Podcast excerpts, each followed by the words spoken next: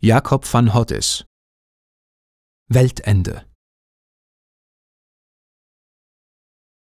Dem Bürger fliegt vom spitzen Kopf der Hut. In allen Lüften hallt es wie Geschrei.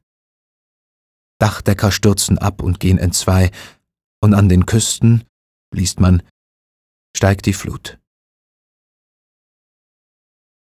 Der Sturm ist da. Die wilden Meere hupfen an Land, um dicke Dämme zu zerdrücken. Die meisten Menschen haben einen Schnupfen. Die Eisenbahnen fallen von den Brücken.